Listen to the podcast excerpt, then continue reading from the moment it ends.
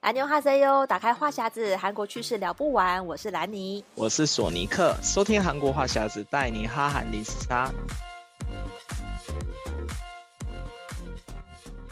大家好，欢迎收听这一期的韩国话匣子。今天跟大家来聊一下，就是关于这个韩国职场的这个部分哦。因为最近呢，索尼克好像有要这个转换工作这个机会。今天跟大家聊一下，就是在韩国目前转换职场或是这个找工作方面，大概是什么样进行？其实我这次算是转职，还算蛮幸运的。我记得我们刚录第一集的时候，其实我到现在现公司的第一天，还是第一个礼拜了，没错。对，然后就没想到，就是在我们录这个。Podcast 的期间以后，我已经就经历一个转职的一个时段这样子。嗯、然后我一开始本来以为说，因为其实外国人转职好像有点困难，就没想到这次还算是顺利。就是因为我，我等于现现在等于是无缝衔接，就是我上这份公司 工作就辞掉了以后，就是马上隔一天就要去新公司上班。我本来想说中间会有一个空白期之类的，的就没想到就是还蛮顺利的，就是找到下一间。然后，但是我后来发现，就是转职这段时间，就是跟我以前求职是还蛮不一样的事。因为我我本来其实也是不知道，我就直接就上那个人力韩国人力银行的网站上，然后找简历。那可能是因为我现在在韩国也是工作一段时间了嘛，我就发现说，哎，其实现在韩国很多就职缺，大部分如果你是直接登在那种人力银行的，很多都是就是初阶的工作，就是可能一般的职员，他要求的就是社员职，或者是顶多就是代理职，就是你如如果你要就是要更高一点的年薪以上，就是反而就是你在直接在求职网站上投履历的那个回应就是很小，因为其实我我两个礼拜前我是有自己上那个求职网站自己投履历，但我想去的那些工作就是都没有任何回音这样子，然后是后来才有那种猎头公司就开始找找我说，哎，呃，我在在求职网上看到你是那个公开嘛，那你有没有兴趣？他们手边有什么？工作你要不要去试试看？这样子，嗯、反而是就是透过猎头公司找的会比较多，嗯、所以我想说啊，可能那个职场的转换就是会随着你年龄或者是你的年资的不同，然后会有一些变化。台湾是不是也是类似这个情况？对，因为其实我我自己的话，是因为我我的呃工作的产业比较不是透过这种。一零四啊，或者什么的，利益银行的这种网站去比较是呃口耳相传在找人。可是我知道像台湾很多人求职，一般还是透过人力银行去看他有什么刊登什么工作吧，然后会去投。可是我发现这种好像求职率比较低，是因为他很多工作都是对，可能他找就是比较初阶的，可能是呃只要一两年工作经验，嗯、或是他这个职称也是很，比如说呃业务或者是那种比较。就是不是不不太需要，就门槛比较低，但相较他的薪资也是比较低的这种感觉是，比如说刚毕业的这种大学新大大学毕业新鲜人，看他们是透过这种就是人力银行网站，嗯、然后另外一种就是像那个 LinkedIn 这个这个领英这个网站，很多人也会在上面就是 PO 自己的这种资料嘛，就你不见得是来找工作，嗯、可是你会把自己的那个什么学经历 PO 在上面，就会有猎人头公司来找你，像之前我也是。我没有在求职的状态，可是也有猎人头公司直接私讯我说：“哎，有一个某某工作，你有没有兴趣可以来聊聊？”我那时候也是很好奇，就说：“哎对，我没有遇过，哎，其实我是好奇他们怎么样找到我的，嗯、为什么会觉得我适合这个工作？”嗯、但是我发现去聊的时候也还不错，就是哎，帮助你厘清一下，你你你去谈过之后就知道说：“哎，在谈在这个言谈之间，你也会理解到说自己的这个有什么样的能力，嗯、或者是在这个职场上求职的条件有没有比。”比别人好或者什么，即便你没有在找工作，对是我觉得跟猎人头公司聊过，哎，好像也帮助你自己了解一下，说，哎，maybe 也有一些产业是我没有想到，但是我也可以去。像索尼克，其实你也经历过不同的产业嘛，嗯、虽然做的都是对对对交方面工作，可是可能这个公司猎人头找你才知道说，哎，原来我也可以去那一条产业发展。我就觉得这样会比你自己去投那个人力银行的履历会来的。就是不一样的面向，因为你可能找那个人力银行的工作，你会找自己擅长的产业嘛，你就不会跨。对对对，或者我想去的公司。对，对你想的跟别人。猎人的话是会去仔细看你的履历，因为我只是把我的履历更新，就是哎我在现在公司有做哪些什么 project 之类的，然后把它做一个更新以后，然后那猎人头的公司就会去看你的履历，然后就说哎我手边刚好有这个工作，你好像可以做，然后他来找你。我觉得这还蛮特别，就你可以。就是不用特别去投履历，就是他人家是自然会来找你。而且我而且我突然发现说，哎，奇怪，韩国的猎人猎头公司怎么那么多？嗯、就是每天就是不夸张，就你每天你会收到不同的猎头公司发的信，哦、嗯，然后说，哎，他有个提案，说是这个职业提案，说你要不要做？O 不 OK？、嗯、因为我其实是开说我还在职中，对，所以。就通常在职中，如果你自己去找那种啊，那个企业自己 po 上来的工作的话，反而会比较难找，因为那企业自己 po 的通常是你你面试完以后就可以可能就要尽快上班，但是我、嗯、我是写我是在职中，我是必须你确定完以后，我可能要一段就是交接期。可能要一个月后才能上班那种，那种的工作反而就是，假如说你是在韩国想要跳槽的话，反而是通过猎头公司会是比较方便一点。对，因为因为我之前自己投履历的话，有些人可能会回你说，啊，那你最快哪时候能上班？然后跟他讲说，可能一个月后，嗯、他可能就没有办法太久了，不能等。对，对因为其实我像我现在现在去的那个公司也是，他也是跟我讲说，那希望可以尽快上班。但是因为他们在已经知道我我是在职中的情况下，所以他已经有个底，说我知道我没有办法那么快到新职场，所以他也给我一个很长的时间。嗯、所以这还是反而是比较方便，而且尤其在韩国的外国人啊，就是因为你，假如说你是拿一期的话。你的那个签证是绑公司的，对 所以最好的话还是就是无缝转换、无缝接轨的话会比较好，要不然你其实中间还要再去换 D10，然后再再到新工再换一期，其实好很麻烦，就是还蛮累的。嗯那就是如果你是可以做到无缝接轨的话，嗯、就是变成你就一样是一期单子，就是做一个申报的动作，做一个变更职场的动作、嗯、会比较方便。所以这之后如果想要来韩国发展的话，也可以参考一下。对，因为其实我们蛮，我们之前也是陆续有跟大家聊过，就是如果要去韩国工作，有一些基本的条件门槛嘛，大家可以再回去前面几季，我们有跟大家介绍过，包括说你要在韩国工作，就是要取得那个签证，其实签证就是最难拿的一个门槛，真的。对，所以这个这个事情的确是大家需要考量啊。但是疫情之后，很多人就会想要出国发展嘛，比如说现在打工度假也又重新开放了嘛。然后，如果是你有这个、嗯、对对韩喜欢韩国，想去韩国发展，就可以先试试看。比如说现在现在因为观光也也放宽了，就是你不确定你适不适合这个工作，嗯、你也可以先拿观光签先先进去，然后去那边找看看。嗯、对，但是其实我们有时候是像像像聊到台湾跟韩国的工作现况，当然有一个要点就是薪资方面。然后韩国呢最近就公布了明年的这个基本年薪的这个。调涨的这个幅度，他们最低时薪是涨到九千八百六十韩元，大概折合台币是两百四十元一个小时嘛。嗯、然后就是比今年会调涨百分之二点五。然后如果是基本的这个年薪的话，是调涨到两百零六万多的韩币，大概是台币五万多。其实你有时候我们听起来就觉得，哎对，很多哎、欸，就是就是就是好像台韩国人赚的比较多，可是你当然也要想到物价。嗯其实是韩国是台湾的大概两倍左右。那其实有时候大家就是要去看说，就是韩国这个涨，虽然是他们好像每年每年都有调涨，还是蛮令人羡慕的。每年都会涨。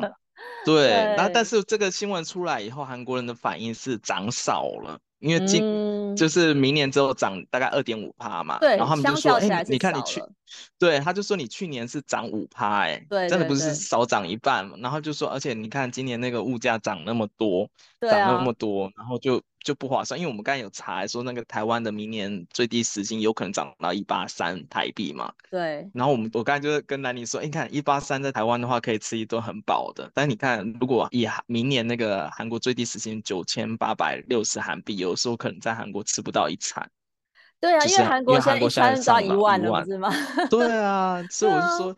如果以吃的这方面来看的话，确实好像有点涨少了。嗯，我觉得如果因为前面大概去年跟前年韩国都涨五趴左右，所以你今年如果明年你只涨二点五趴，然后物价的那个涨的幅度还比你这个薪水涨的幅度要快的话，那这二点五趴其实其实很很无感呢，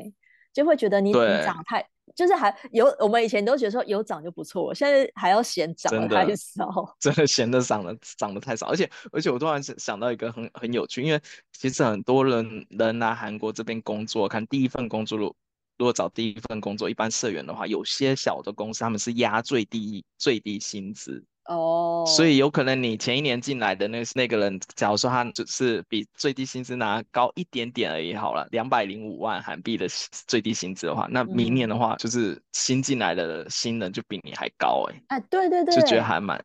还蛮妙，因为一般公司他可能不一定会每每年涨涨那么多薪水，对，对，所以有些人就是就像我们以前很多那种打工度假，他们也是，就是哎后面来的人就是他直接就是薪水比你还高，就还蛮妙的。那有些公司就是为了符合法规就被动性调涨，但是你老人的话就会觉得很不不服气，就我们明明比你多做一年，我们一样领的是最低薪资哦，可是就是这个还蛮蛮妙，嗯，对，但是这个真的是没有办法。那你找来，可能你就可以，你可能之后还有升迁的机会嘛。啊，新来的人升迁也是要等嘛。对，所以这个真的是是要看，因为其实台湾这边也是，有时候我都觉得。就是如果看现在，比如最低时薪，今年是一百七十六嘛，我都觉得说哇，怎么那么好？嗯、我还记得我大学打工的时候，我才六十六，哎，时薪六十六真的好少哦。啊、然后没想到已经过了过了几年，现在已经一百多了。但是当然物价也是涨了很多啦，比如说当年一块鸡排才五十块，现在一块鸡排都要一百了。有时候你这样一比较，就觉得这个物价真的很惊人，嗯、就是台湾的那个。物价真的涨的，就是在这疫情这几年间涨得飞快。比如一块鸡排一年要涨了两次，一次五块，一次五块就、嗯、就就变多了。对，但是相较起来，我觉得在台湾，当然说我们偶尔我们吃一下超商或者小吃可以果腹，可是你在韩国，嗯，你如果每一餐都要最基本，比如说一个一个饭卷、一个豆腐锅都要一万多，其实对韩国人来讲负担也是变重。嗯而且也是，就是因为我们每次跟大家讲，就是最低薪资，其实是最最基本。比如说一般的小企业也是这样。可是很多的韩国人还是很多想要去大企业，因为大企业的薪资跟福利当然是比较好嘛。所以这个 Job Korea 它最近有一个大数据来、嗯、来统计出来年薪最高的几个产业，我跟大家分享一下。年薪最高的产业前三名，嗯、第一名是建筑营造的这个产业，然后第二名是化学、嗯、环境能源，第三名是汽车造船、钢铁航空，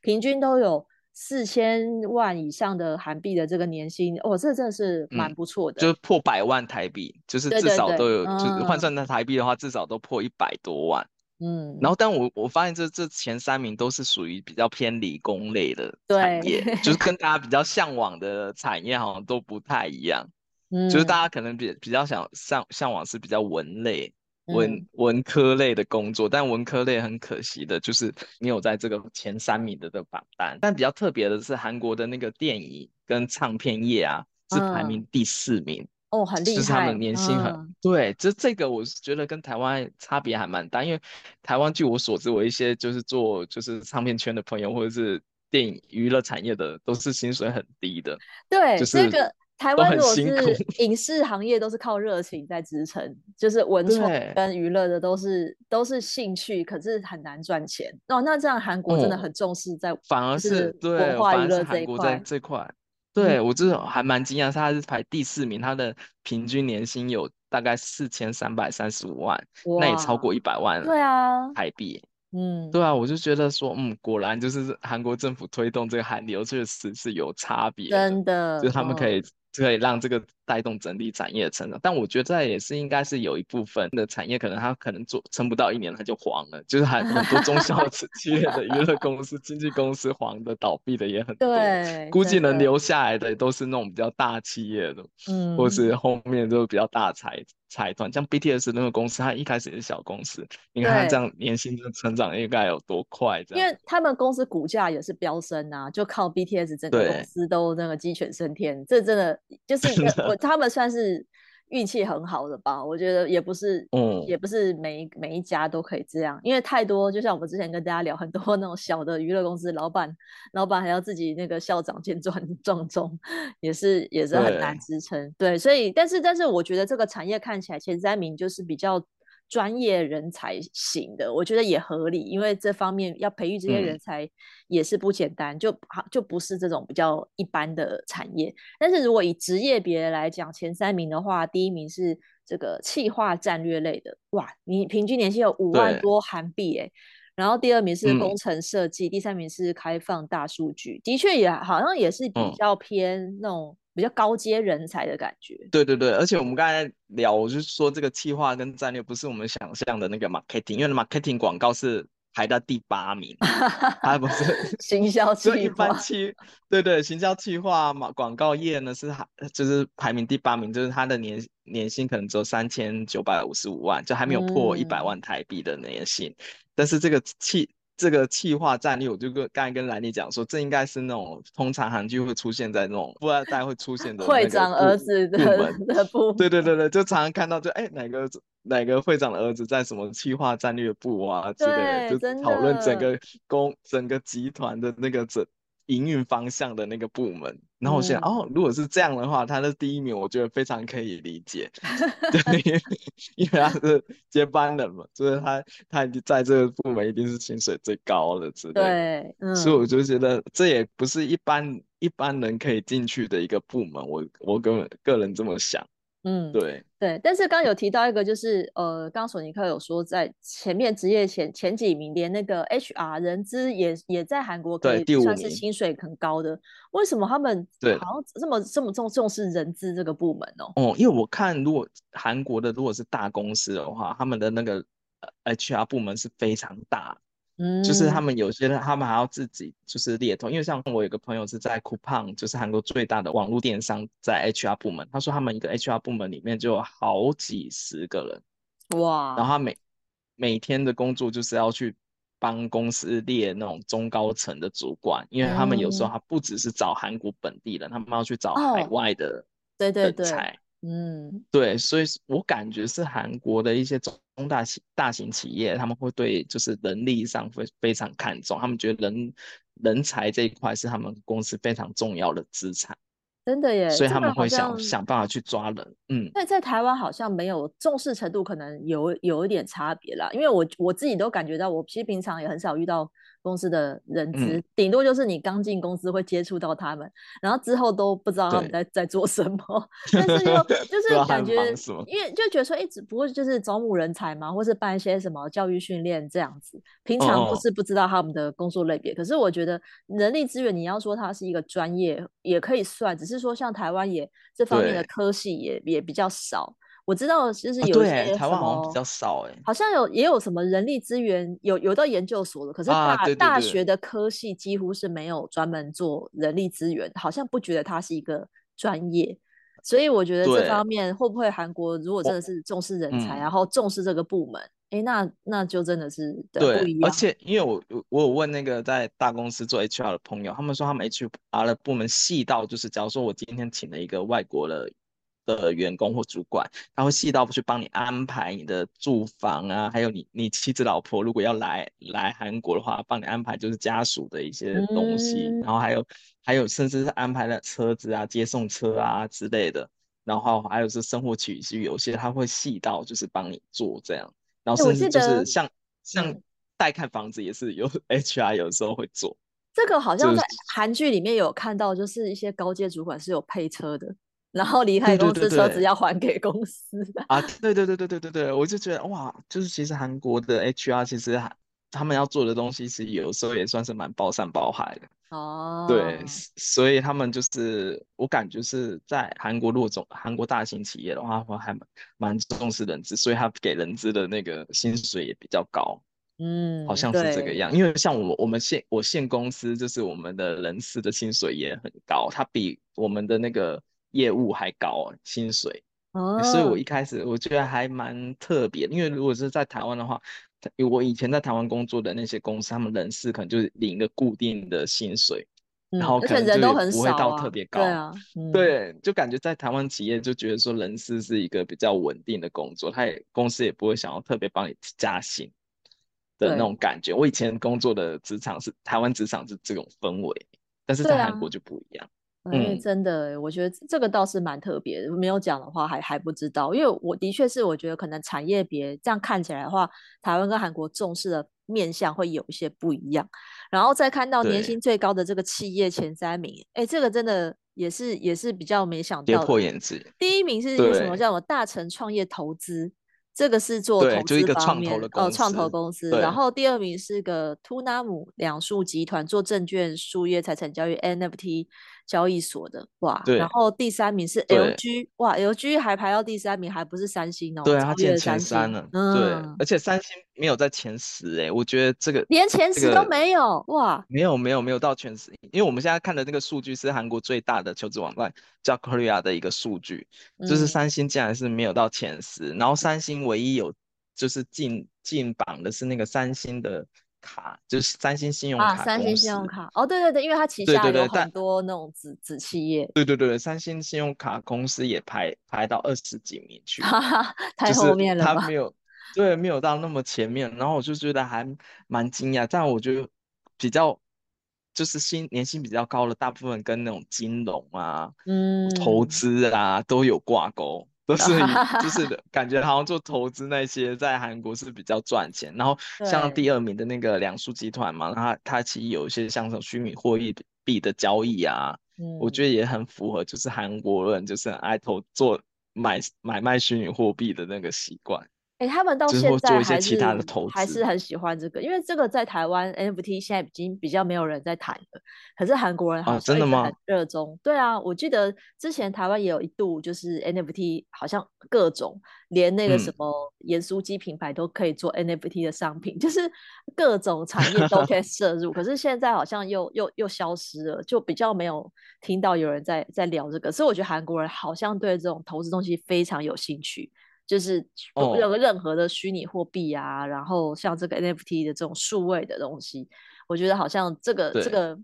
还是他们就是买一个梦想啊。我觉得这些都是看不到的东西，很很虚虚幻。因为他们的那个大企业给年薪最高的那个前十名啊，有超过一半是那种跟证券类有关的。啊，他们也还是很热衷买股票。对，嗯，对。然后所以我就觉得哇。就是早知道应该选 选科系，选的证券金融业，真的对，就是走错路。嗯、但是就是还蛮意外是，就是 L L G 确实是还蛮舍得给薪。我在想说，可能 L G 会不会是他有一部分他要跟三星抢人，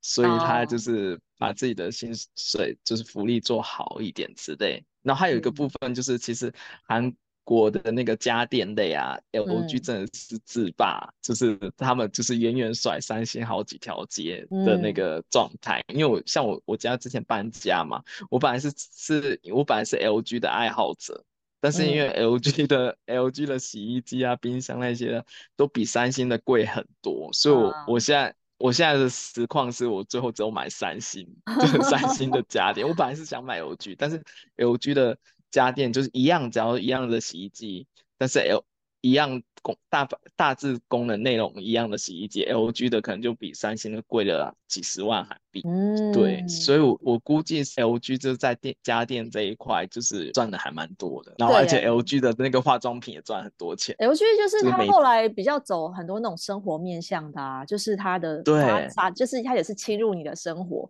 然后跟三星就是有一些拼的产业不一样，嗯、因为三星还是比较聚焦在比如说手机啊、半导体这些，然后但是他但他他当然旗下还有其他、嗯，比如说三星生命嘛，就是做保险或什么，可是我觉得 LG 也是另外一方面的，就是。侵入你的生活，因为这些家电真的就就是真的是可以到就是什么都有嘛，从电视、冰箱、洗衣机什么，就是各种。台湾其实也蛮蛮多人喜欢 LG 的，嗯、我发现就是好像就是、啊嗯、对对对，就是还还蛮多人在推，包括说它还有一个那个什么。还有什么紫外线消毒的那个电子衣橱？我看到好像有几个人在推，啊、对对对欸、那那台很贵耶，也是要几万块。然后因为那时候疫情，哎、欸，但现在这个是在韩国很普及哎，对啊，电子衣橱、哦，嗯，对对对。然后三星也出了一个就是类似的跟 LG 拼，但是但是最多人还是买 LG 的。就是很多、嗯，因为像我之前在在挑家电的时候，我就问过那些同事，他们就说如果有预算就买 LG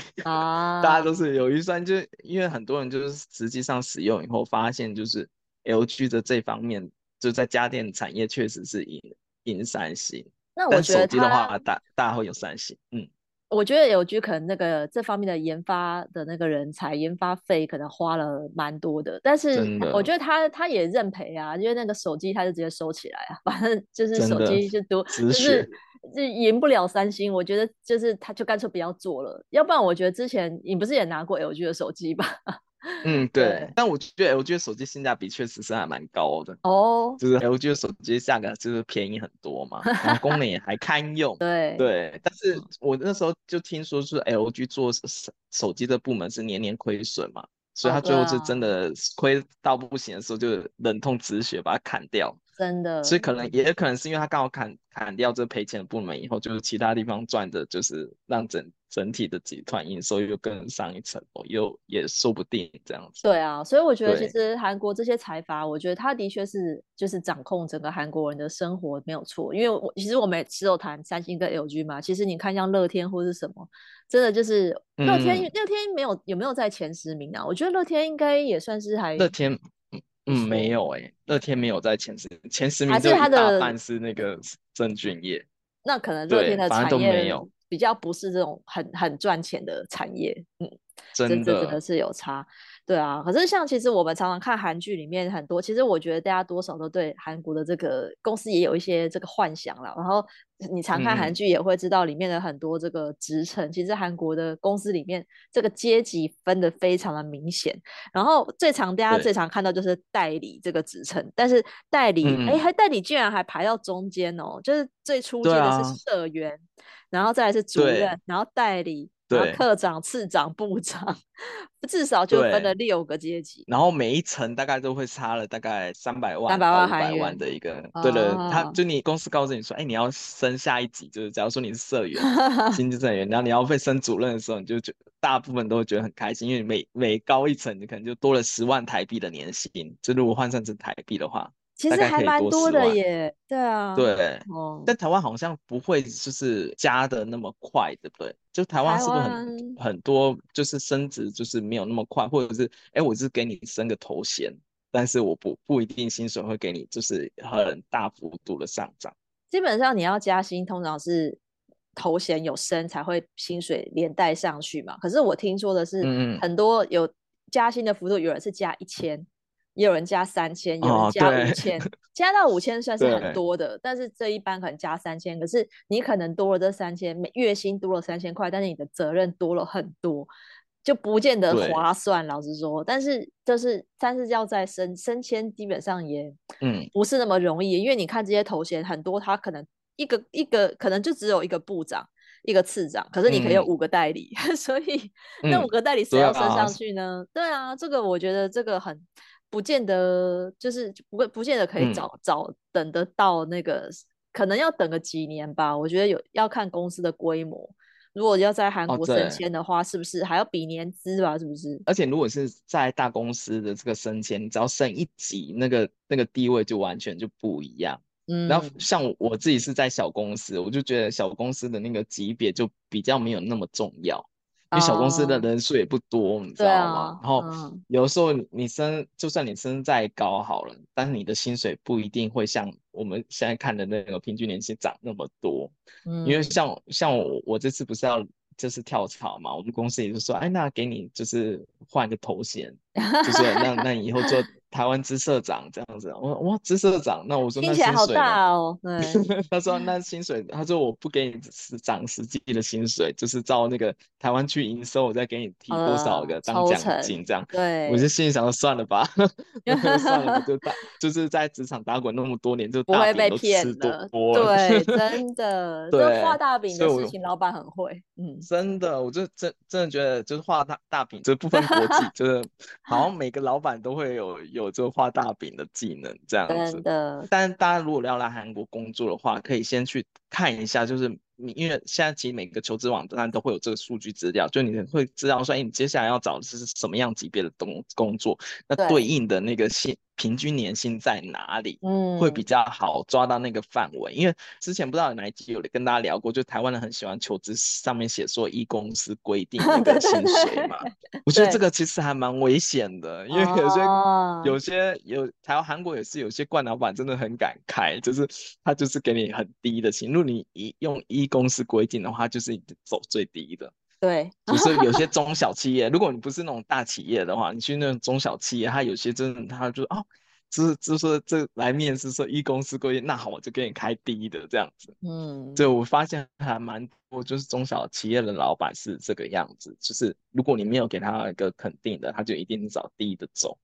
对啊，而且韩国的连这个，这个连连这个平均年薪跟那个年纪也有分别，就是这个对看起来是不见得是不见得是你这个。就是越资深领的越高，有时候最看起来最好用的可能是二十五到二十九岁的这个年纪，嗯、或是三十到三十四岁，可以领到在两千九到三千三万韩币之间，大概也是年薪台币一百万左右的这个、嗯、这个价钱吧。但是有一个危险的就是在韩国，如果是四十岁以上，好像很难换工作，或是就是还还有这个裁员风险。对，对这个之前真的，因为因为我之前就看一个新闻，就说其实韩。国如果超过四十岁以上，你要找工作的话，其实也蛮困难。而且企业有些人他看到你的那个履历上面有就是超过四十岁，他就干脆直接先刷掉，因为他就 是觉得你四十岁以上的话，他他可能就是每年都要四千万以上的韩币去请你嘛，哦、就是超过一百万嘛。那他而且你你已经四十岁以上，你已经老了嘛，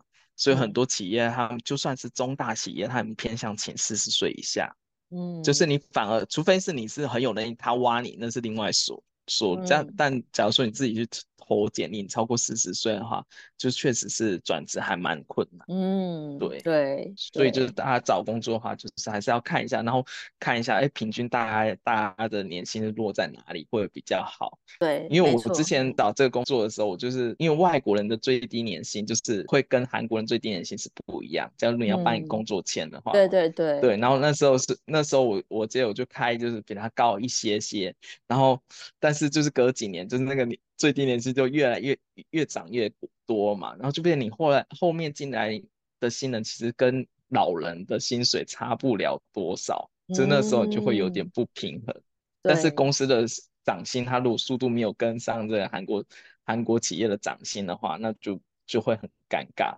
对呀、啊，所以其实这个这个职工工作职场真的是这个美角很多，啊，但是也是呃，如果想要去韩国工作的人的话，也可以建议可以回去听听看我们前面几期有聊这个韩国职场的。我觉得就是韩国职场还是值得挑战一下，但是因为包括签证啊，嗯、还有这个薪水的幅度啊，就是自己要拿捏一下。那今天就跟大家聊到这边喽。如果喜欢我们这期的这个话题，可以上赞助链接，请来尼和索尼克喝一杯咖啡。如果想要加入我们话题的讨论，可以在脸书搜寻韩国话匣子。如果想要追踪韩国的消息，可以 follow 我的粉砖 Hello Lenny 兰妮小姐，还有索尼克的玩转韩国。那我们下礼拜再见喽，拜拜。嗯，拜拜。